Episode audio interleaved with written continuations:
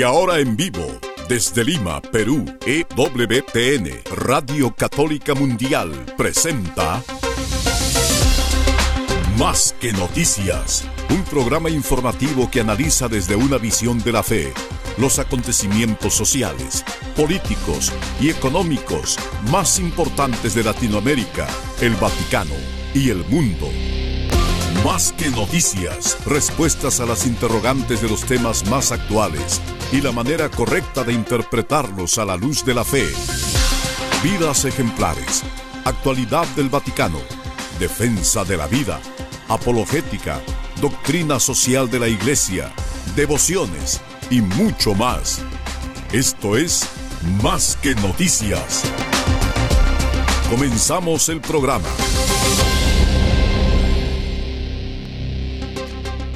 Y está a la vista, amigos, el gran camino de regresar al Señor con toda la mente, con todo el corazón, con todo el alma y con todas las fuerzas. Concretizar de esa manera el primer y más grande mandamiento que es el amor de Dios. El amor de Dios que puede ser lo principal en nuestra vida. Para eso están las gracias listas, sobreabundantes de Dios en esta santa cuaresma. Ayer recordábamos, según esta pedagogía antigua de la iglesia, el sacrificio de Isaac, cuando Abraham, que tenía el gran anhelo de tener un hijo y finalmente Dios se lo concede, Dios también le da una gracia particularísima que es incluso más valiosa que el hijo. Entregarle a su hijo a Dios, de modo que el hijo no se convirtiera en un ídolo, su verdadero y principal interés que siempre sea Dios. Y al Abraham estar dispuesto sabiendo que Dios, como dice la carta a los hebreos, podía resucitar a los muertos. Él le ofrece su hijo y Dios lo reconoce como nuestro Padre en la fe, como también dice la carta a los hebreos, el que nos enseña a vivir correctamente estos 40 días, buscando a Dios por encima de todo. Gracias por acompañarnos hoy en Más que Noticias. Los saluda Eddie Rodríguez Morel. También reciba mi saludo amigos, les habla Guillermo Montezuma. Qué bueno estar con ustedes nuevamente. Qué agradable poder compartir experiencias de fe, la alegría de este tiempo que vamos a comenzar. Pues estamos muy cerquita de la cuaresma, pero ya desde aquí estamos viviendo todos estos preparativos en la septuagésima, sexagésima, quintuagésima. Esta preparación nos anima para que comencemos con un buen pie este tiempo tan especial. Quisiera comenzar con las palabras de, mirar a Cristo del Papa Ratzinger que decía, Jesús mismo, quien construye la casa, Él es quien actúa como hombre prudente que elige la roca. Si nos quedamos solos con nuestras propias fuerzas, no conseguiremos construir nuestra vida como sólida casa. Nosotros seremos sabios cuando salgamos de nuestro necio aislamiento de la autorrealización que construye sobre la arena de la propia capacidad. Seremos sabios cuando dejemos de intentar cada uno por su cuenta propia y aisladamente la casa particular. Un llamado a que despertemos amigos de que nadie se quede solo, de que nadie diga, bueno, yo ahí veré cómo hago mi cuaresma.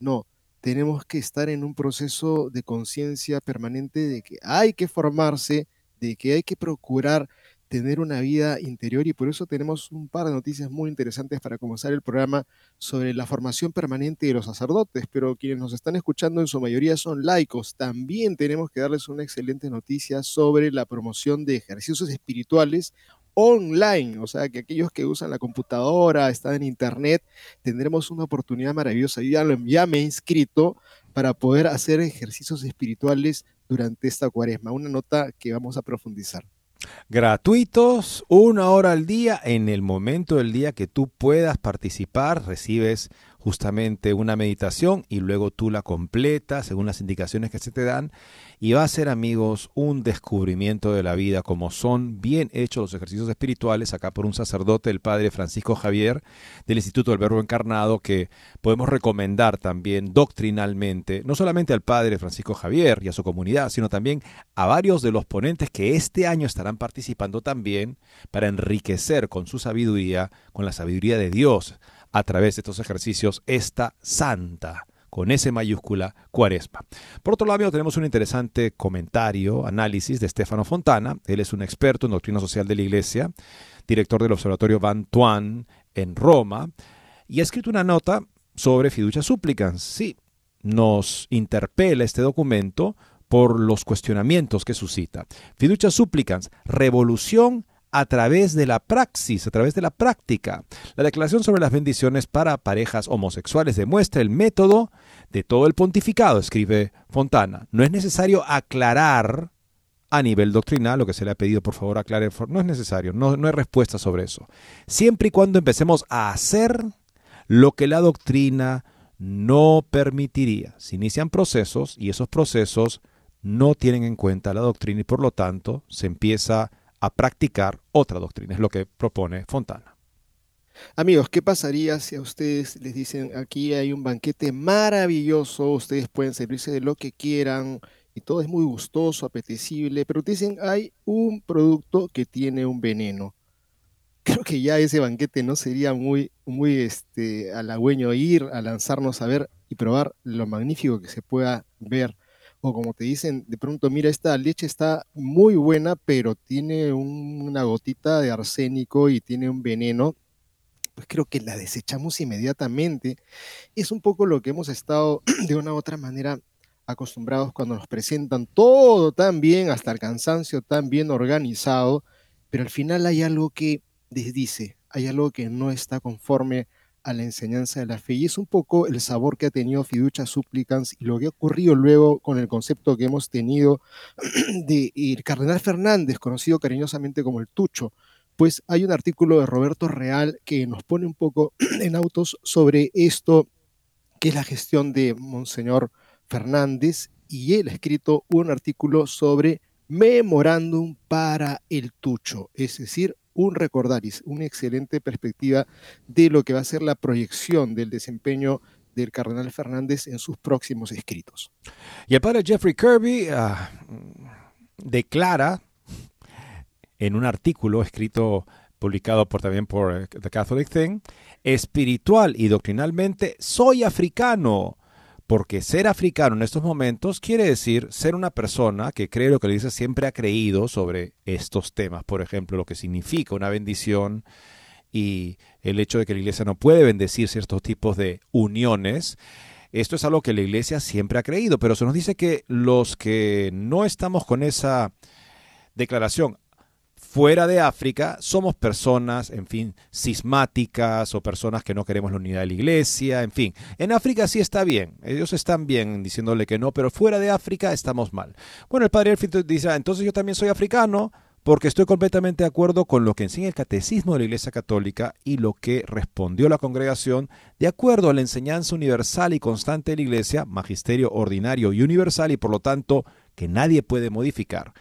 Pero nuevamente, si es que yo digo, no, no toco la doctrina, simplemente establezco una práctica que niega la doctrina, bueno, volvemos al artículo de Stefano Fontana y lamentablemente parece decir metódico en, este, en estos documentos, estas declaraciones, esa manera de proceder. No se niega directamente la doctrina, se dice que ni siquiera se va a hablar de doctrina, pero se establece una práctica que desdice la doctrina.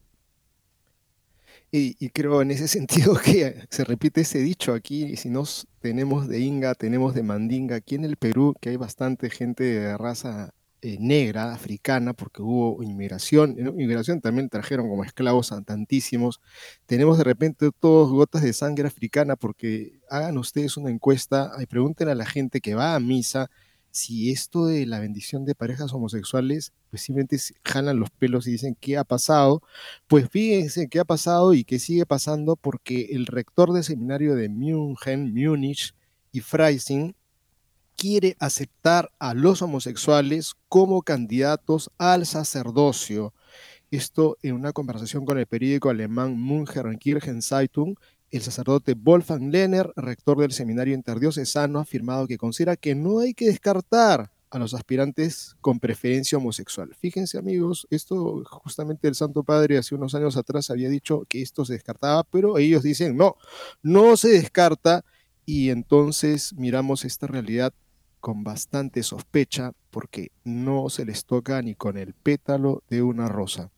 Y esto simplemente ya es una manera de decir así, ya, ya declarar abiertamente lo que se tolera, lamentablemente, porque no habría un 80% de víctimas varones entre los, los justamente casos de abuso sexual en la iglesia, de no ser porque hay un porcentaje lamentable de sacerdotes que tienen una tendencia homosexual que no en todos casos, evidentemente, pero en algunos casos también va a ser una tendencia a abusar de personas bajo su, entre comillas, cuidado. Eso parece tenerlos completamente indiferentes a las autoridades del seminario de, de, la diócesis que preside el cardenal Marx. Y por otro lado, amigos, informe revela un aumento del 42% en muertes por eutanasia en Quebec en 2023. Representan el 6,8% de todas las muertes en la provincia.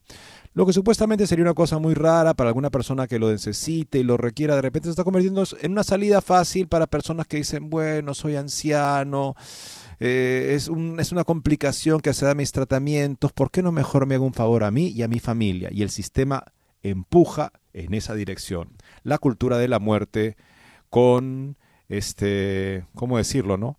Muy elegante, muy bien este, presentada, como para que parezca lo más civilizado que hay en el mundo, y sin embargo no es nada más que una cultura en la cual la vida humana va perdiendo sentido en Canadá. Con esto y más regresamos después de una breve pausa. No se muevan de EWTN, Radio Católica Mundial. Enseguida regresamos con Más que Noticias.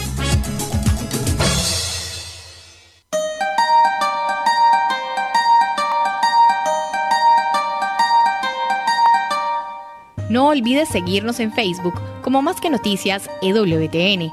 Allí podrás encontrar las noticias que tratamos día a día en el programa. Además, pueden escribirnos con sus comentarios o sugerencias.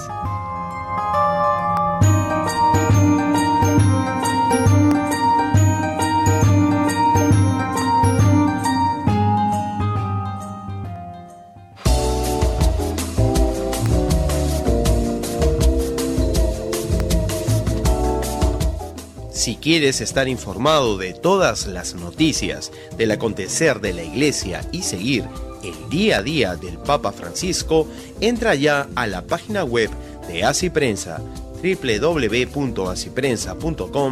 y podrás estar enterado de todo lo que sucede en la Iglesia.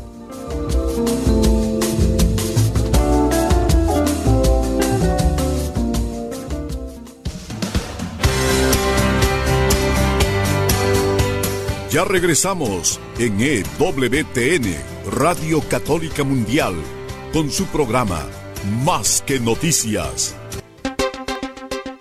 Ayuda a la iglesia necesitada hace un mar de bien en la misión, en donde sea que la iglesia necesita un respaldo. Y lo hace respaldando la misión integral de la iglesia, no solamente una ayuda material es una ayuda que busca apoyar a los sacerdotes para que realicen su misión, es una misión, recordamos, ante todo, una misión de salvación eterna de las personas. Y lo decimos porque, aquí hemos comentado justamente a partir del, del capítulo general 32 de la, de la Compañía de Jesús en los inicios de los años 70, decidieron que eh, la renovación al día, la puesta al día, la renovación y puesta al día, el ayornamiento, que pedía el Concilio Vaticano II significaba que en adelante le iban a dar una importancia principal a temas de justicia social por encima de temas de salvación eterna. Y si eso podría parecer una calumnia posible, vean ustedes cómo se comporta no solo la compañía, sino siguiendo la pauta de la compañía, que era hasta ese momento todavía un ejemplo para todas las comunidades religiosas en la iglesia, excepto los dominicos también que tenían, tenían eran como rivales, tenían un cierto recelo histórico con ellos, pero las demás como los que los vieron dijeron, bueno, hay que ir por ese camino.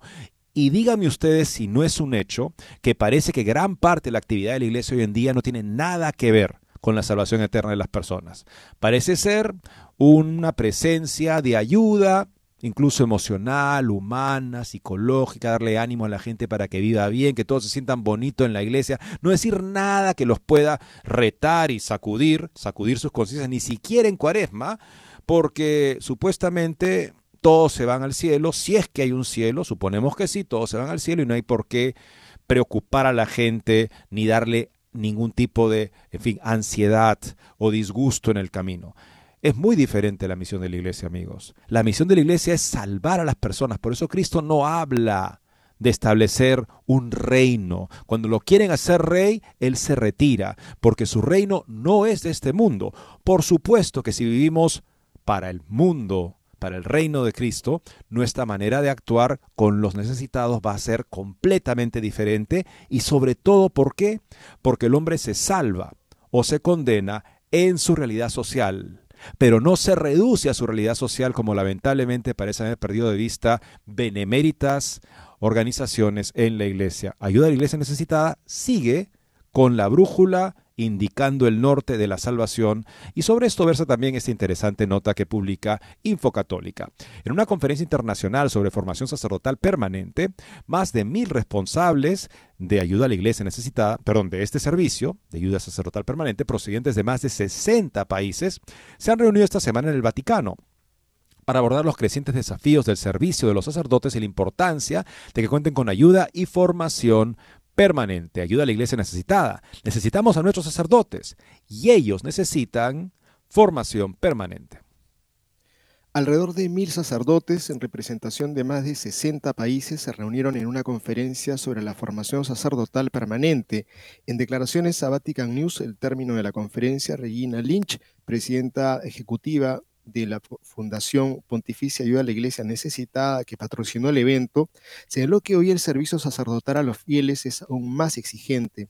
La conferencia sobre la formación permanente de los sacerdotes se celebró el 6 al 10 de febrero con el tema Aviva el don de Dios que posees. 2 Timoteo 1.6.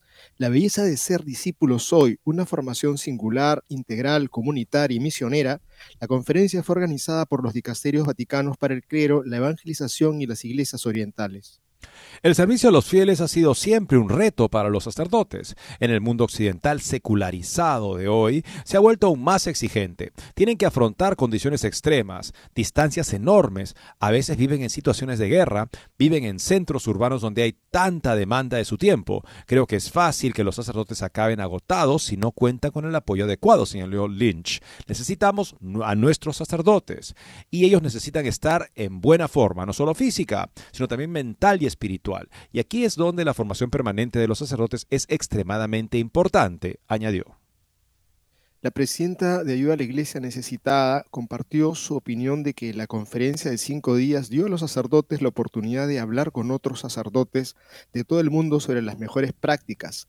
Lynch concluyó, ahora los sacerdotes volverán a sus países para ser formadores de la formación permanente de sus compañeros sacerdotes. Permítame simplemente decir un par de cosas, amigos. Es necesario que exista una muy buena formación en el camino de preparación al sacerdocio.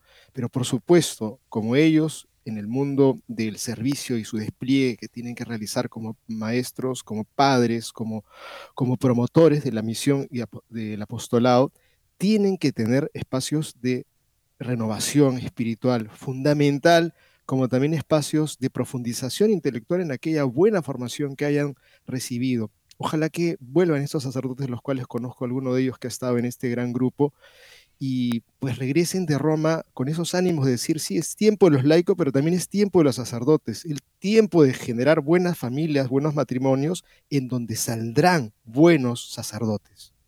Qué importante, amigos, que recuperemos el sentido de nuestra vida, la brújula de nuestra vida temporal tan fugaz, porque pasa la imagen de este mundo y permanece solamente la eternidad con Dios o sin Dios.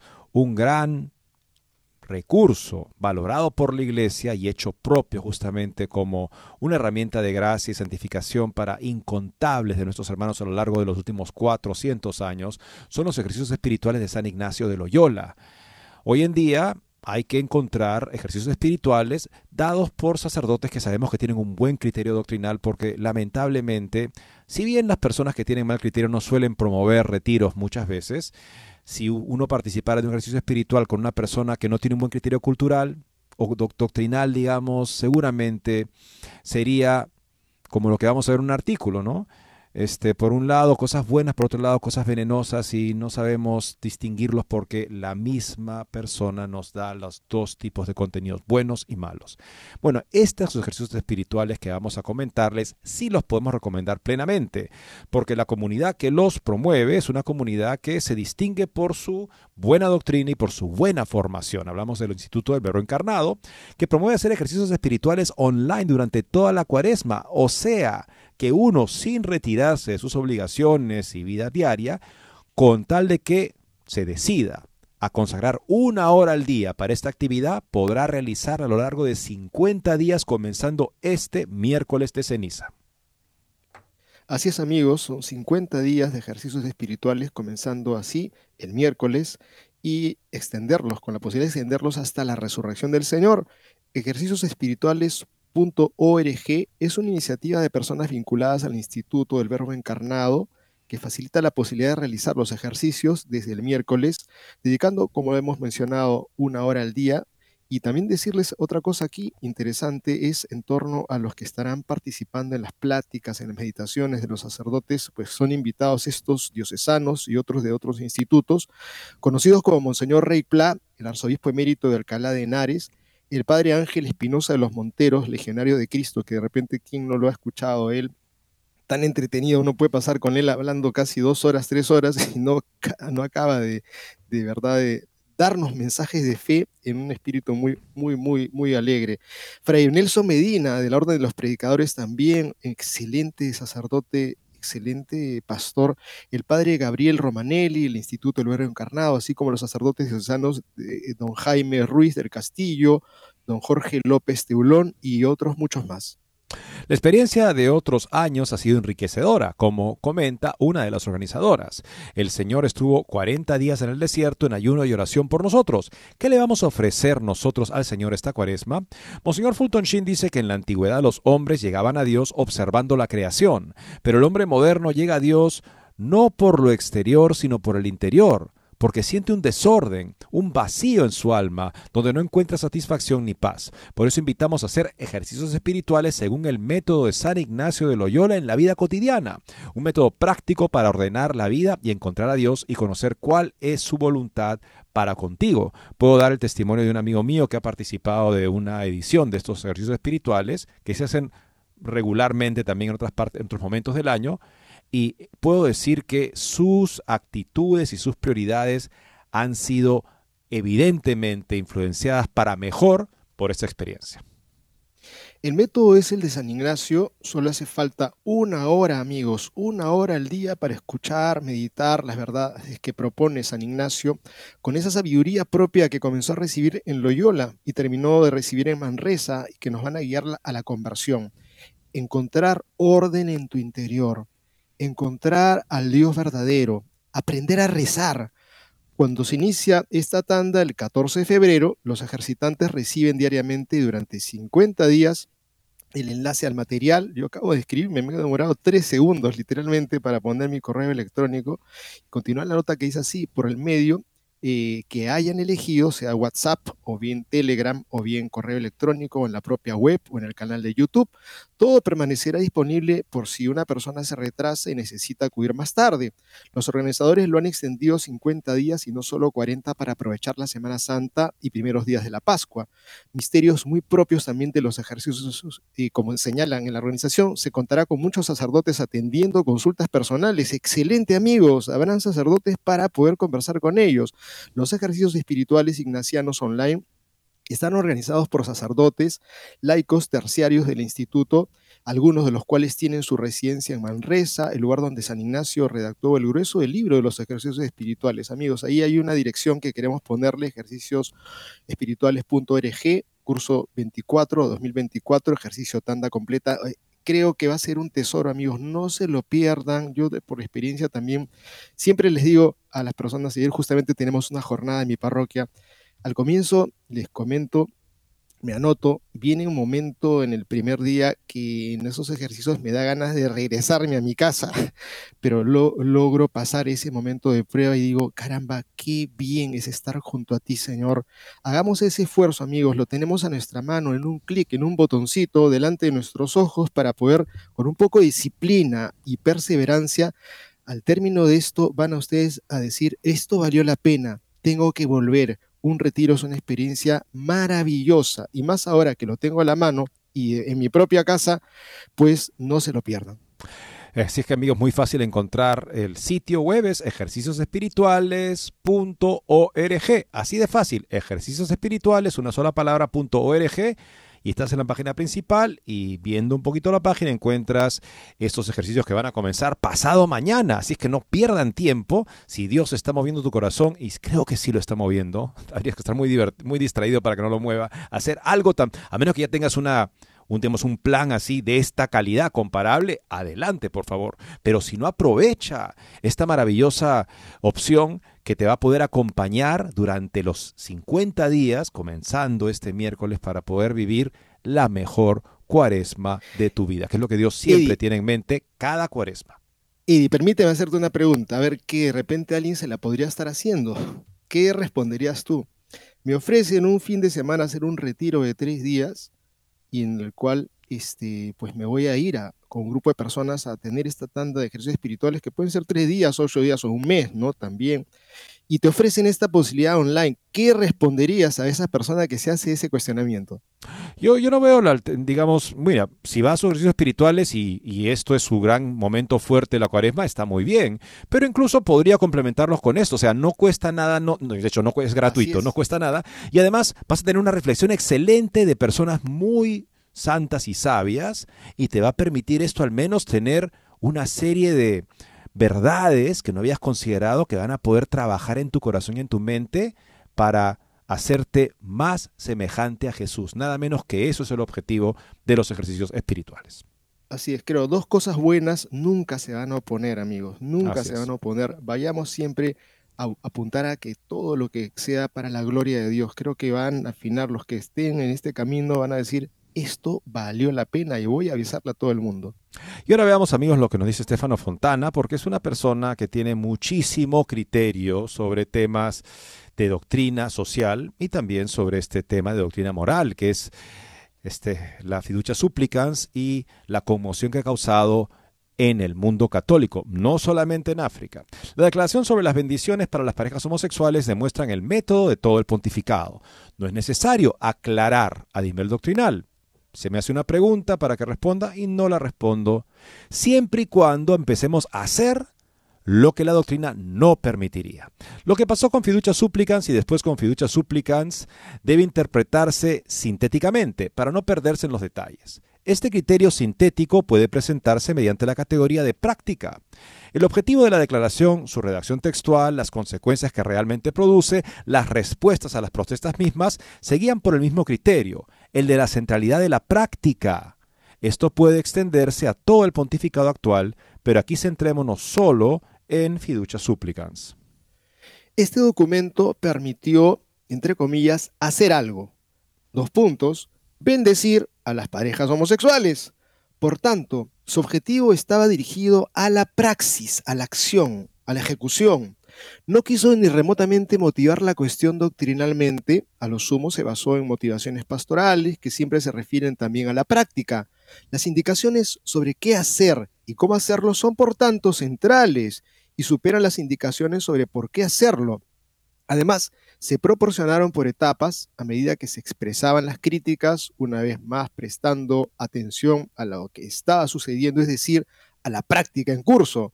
La aclaración sobre los 10 segundos de duración de nuevo tipo de bendición, luego la aclaración de que los individuos son bendecidos incluso si aparecen en parejas. La diferencia de estas aclaraciones con respecto al texto de la declaración, etcétera, ponen de relieve un ajuste progresivo del objeto, pero que la práctica lo requiere, y con el objetivo de llegar de todos modos a la práctica, es decir, que alguien realmente otorgue estas bendiciones. Hay que llegar allí a cualquier precio, pase lo que pase. Incluso frente a las amplias protestas que han surgido, las observaciones del propio Francisco siempre se han caracterizado por el criterio de la praxis. Recientemente, por ejemplo, volvió a decir que no entiende por qué podemos bendecir a un empresario que explota a los trabajadores y no a una persona que tiene una relación homosexual y lo dijo después de que innumerables voces hubieran dejado claro que la oposición a la fiducia súplica se refiere a la bendición de parejas y no de individuos.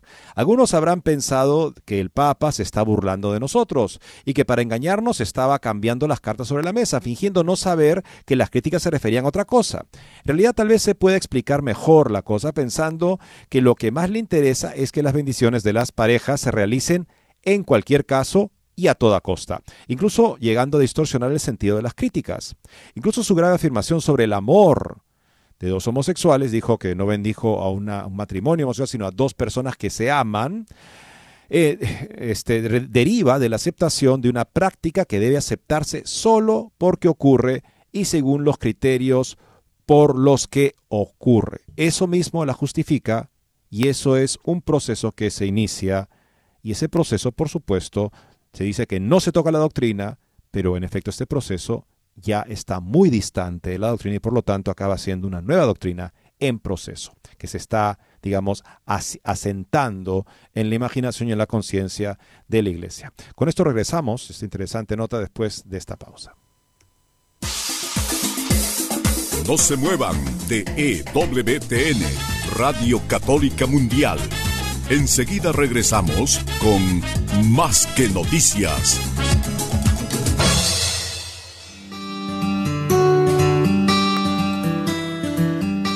En la página web de EWTN podrás encontrar los programas de EWTN Radio y Televisión. Solo tienes que descargar los podcasts y así encontrarás tus programas preferidos Recuerda en www.ewtn.com.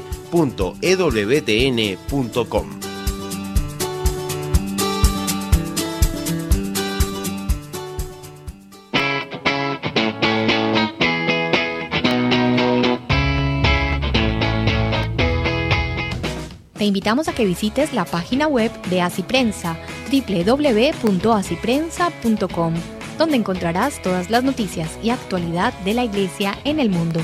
No lo olvides, www.asiprensa.com.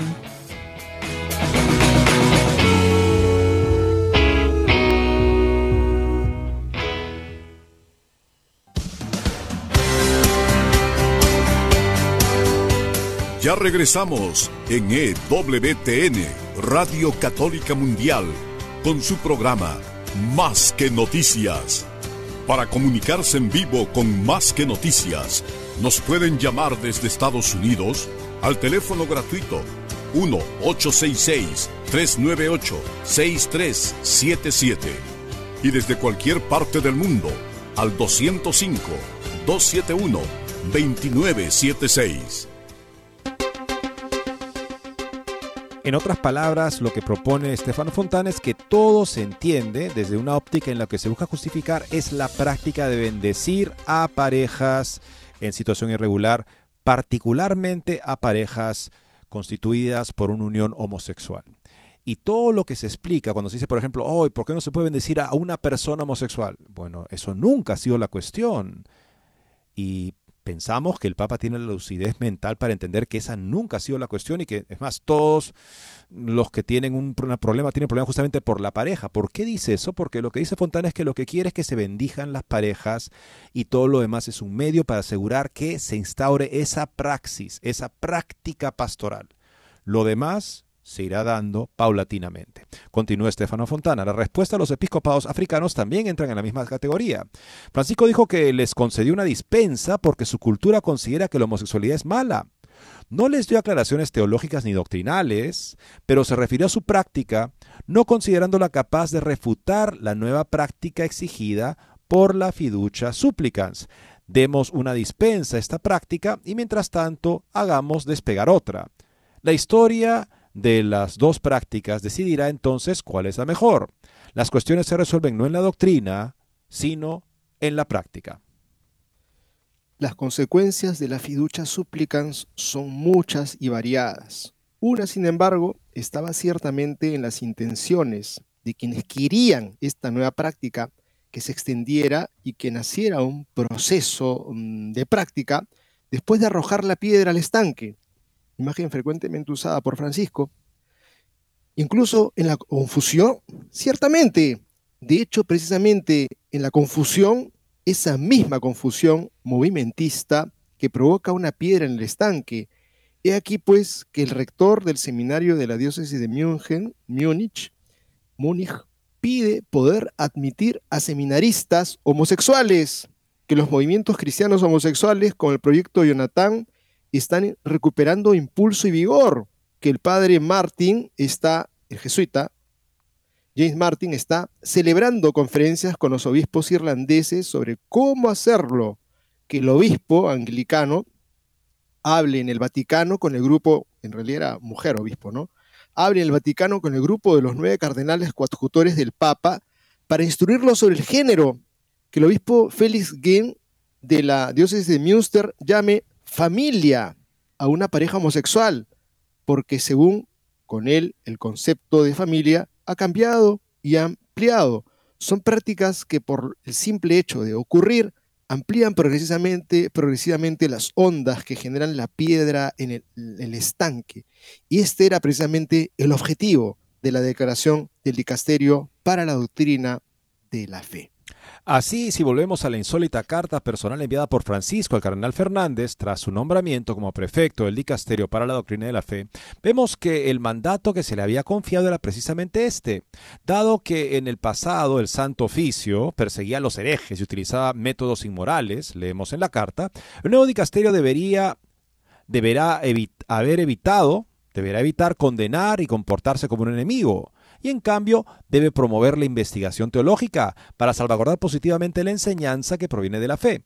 Ahora bien, la mejor manera de estimular la investigación teológica es precisamente ponerla frente a nuevas actitudes, nuevas prácticas, que a su vez produzcan nuevas prácticas en ondas concéntricas hasta que este movimiento produzca cambios en la teología, que en cualquier caso siempre será vieja e inadecuada con respecto a las nuevas prácticas que se habrán implementado mientras tanto.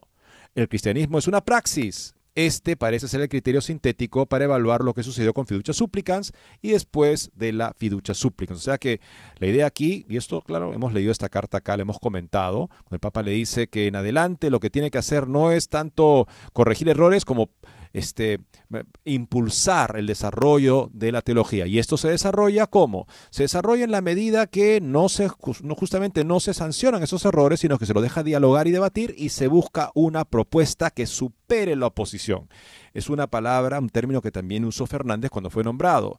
Dice, hay mucha oposición en la iglesia. Evidentemente, entre la verdad y el error siempre habrá oposición. Dice, y hay pocas propuestas verdaderamente superadoras. Y así presentó Fernández Fiducia Supplicans como una propuesta nueva de bendiciones que superaba la anterior declaración de la doctrina de la fe, que no había contemplado la posibilidad de una bendición que no fuera litúrgica, por lo tanto pudiera ser dado incluso decía él, y lo dice en el documento Fiducia Supplicans, que permitiría ya la bendición de parejas irregulares y parejas eh, en unión homosexual, parejas del mismo sexo. Y luego cuando se le preguntó, oiga, pero ¿qué pasa? dice, ah, pero piensen ustedes que vienen dos personas y están divorciados juntos a casar y son viejitos y ya no tienen relaciones sexuales y reciben una bendición. Bueno, es que también como dijo un comentador, eso no es notorio, no es notorio ahí el pecado. Viene una pareja de viejitos, yo que voy a saber que viven en segunda unión, ¿no? Sería raro que alguien lo supiera. Entonces reciben una bendición. Pero si vienen personas, por ejemplo, una pareja homosexual agarraditos de la mano y piden una bendición, eso sí es notorio, eso sí es escandaloso y por supuesto ninguna comprensión alargada de bendición hace, justifica lo que ante la conciencia cristiana y del mundo significa justamente lo que está pasando.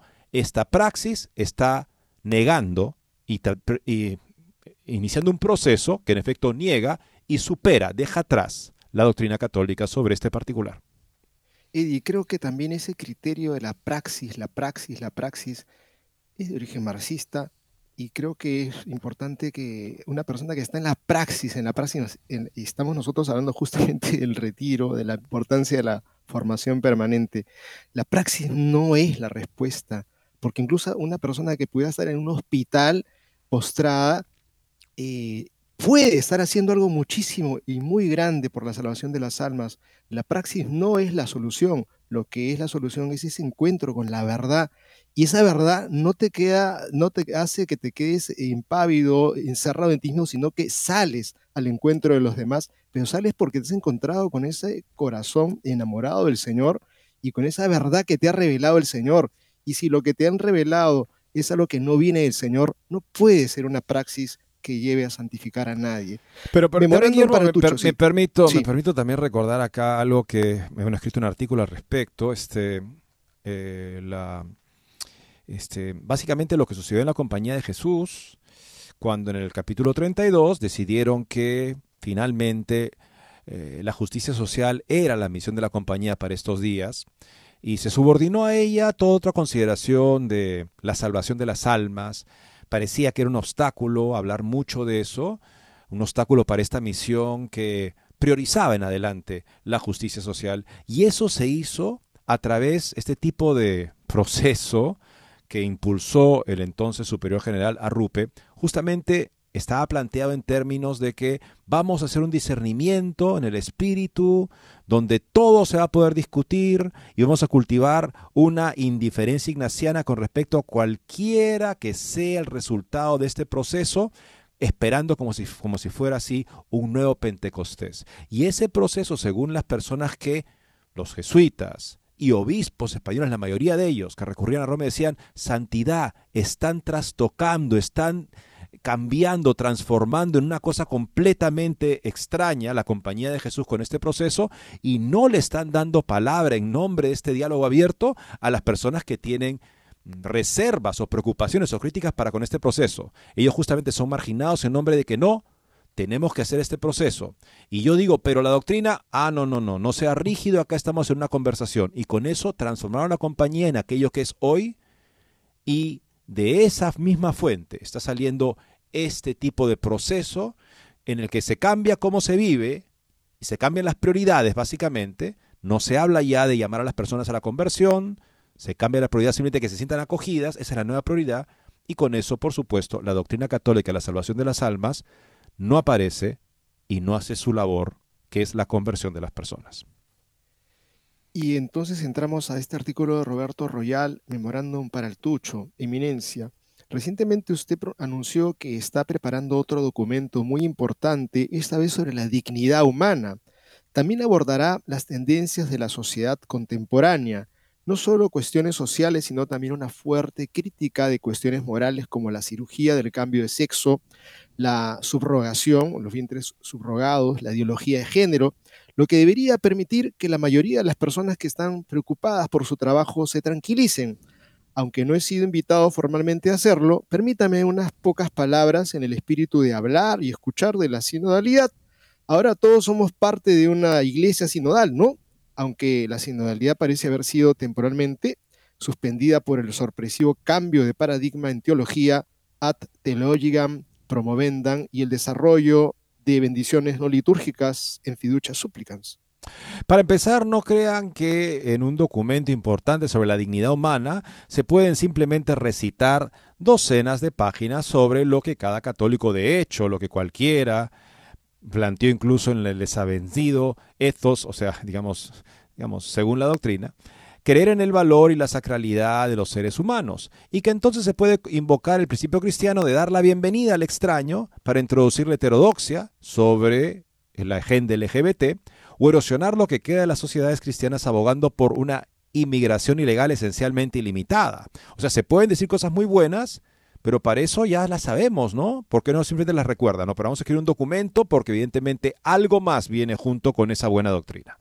Usted utilizó una táctica similar en Amores Letizie, escribiendo varios capítulos inobjetables, incluso esclarecedores, sobre los bienes del matrimonio, pero luego introduciendo en, una en un tambaleante capítulo 8 y solo en una torpe nota de pie de página 351, una oportunidad para un cambio en la enseñanza de la Iglesia sobre quién puede recibir la Sagrada Eucaristía. En realidad nunca dijo eso, Por supuesto, porque sabía que generaría un retroceso, una, reacción. Por no hablar de chocar con las propias palabras de nuestro Señor sobre la indusolubilidad del matrimonio. Pero muchas personas, tanto las que acogieron como las que se opusieron al cambio, se dieron cuenta en aquel momento. Muchos más examinarán el nuevo texto, previendo precisamente ahora tales subterfugios, tales manipulaciones a estar atentos, por supuesto. Si lo hace, no hará más que confirmar la opinión de que las ambigüedades de este papado pretenden deliberadamente fomentar la heterodoxia bajo el pretexto de la confusión. Eso difícilmente tranquilizará a la gente con respecto a su trabajo.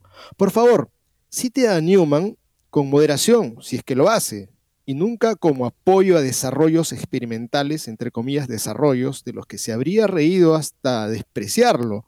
Lo mismo para Tomás de Aquino Muchos católicos, académicos y laicos lo han, lo han leído atentamente y absorbido en su pureza y en su fuerza.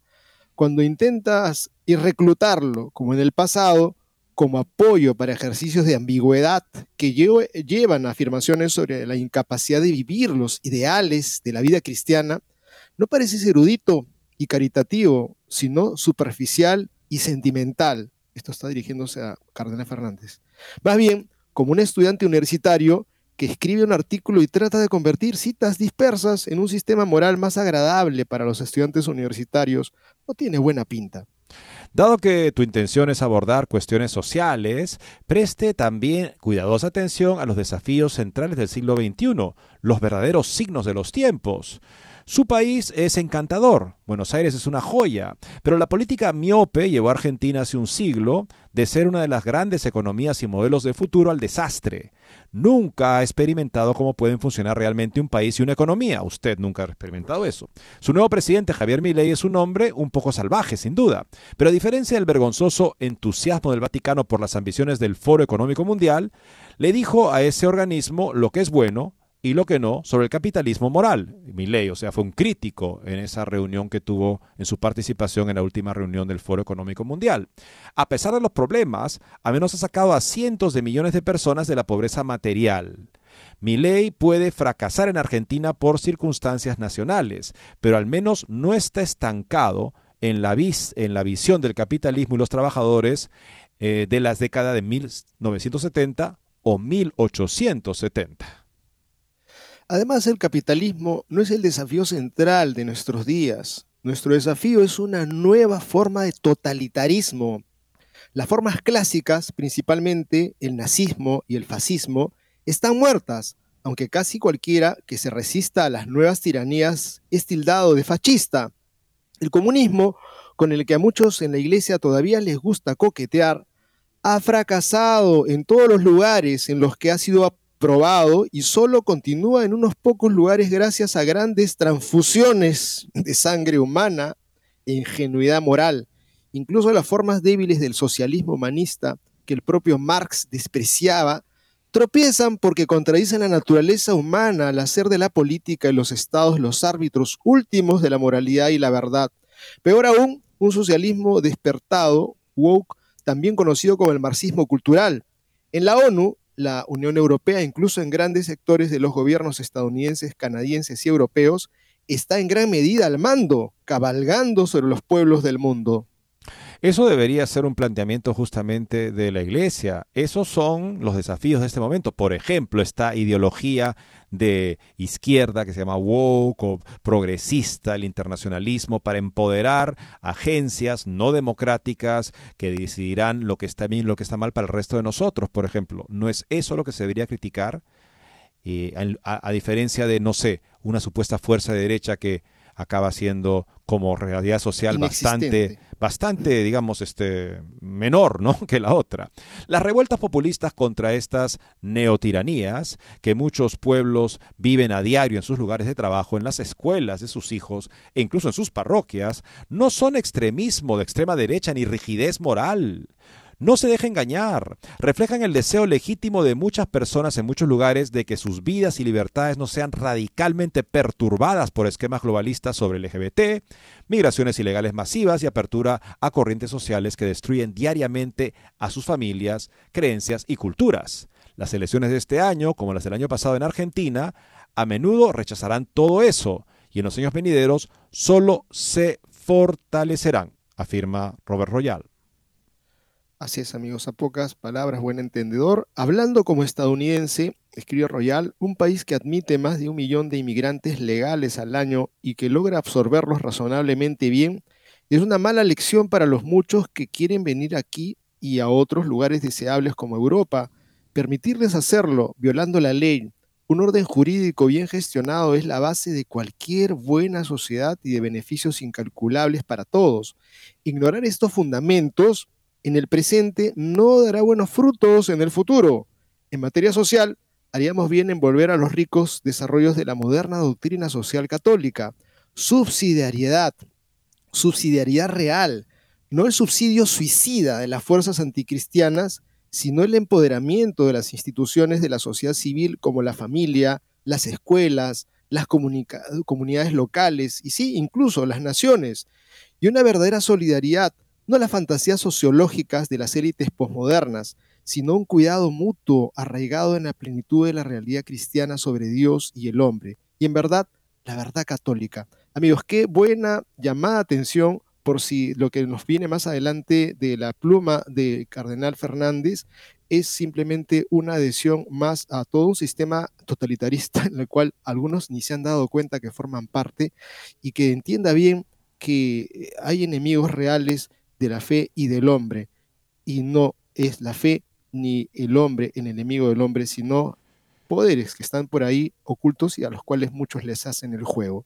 Y no solo ocultos, porque lamentablemente se están expresando cada vez con más desfachatez dentro de la iglesia. Vamos al caso de la Universidad de, de Múnich y Freising, que fuera en otro momento también la diócesis del entonces cardenal Ratzinger. El rector del seminario de Múnich y Freising quiere aceptar a personas con tendencia homosexual como candidatos a sacerdocio. Eso a pesar de que la Santa Sede recordó en el año 2004, 2005 que eso no era posible, justamente porque la persona que experimenta una tendencia homosexual profundamente arraigada y no es capaz de superarla en los primeros años del seminario, si es que tuviera algo de confusión y la puede superar, enhorabuena. Si no es así, no es capaz de asumir la paternidad espiritual universal que es esencial para su ministerio. Tiene una debilidad, una fragilidad que luego lamentablemente también se puede expresar incluso en el 80% de los casos de abuso en la iglesia, que el entonces cardenal Chicluna, perdón, arzobispo Chicluna, muy correctamente LGTBista él, jamás quiso que ni siquiera se conversara como un tema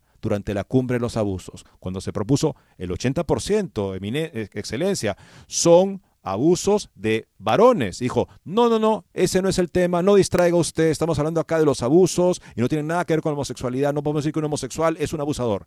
Es verdad, no podemos decir que un homosexual es un abusador, pero eso no desdice que el 80% de los casos de abuso sexual en la iglesia son de varones contra varones. Eso no se quiere ver.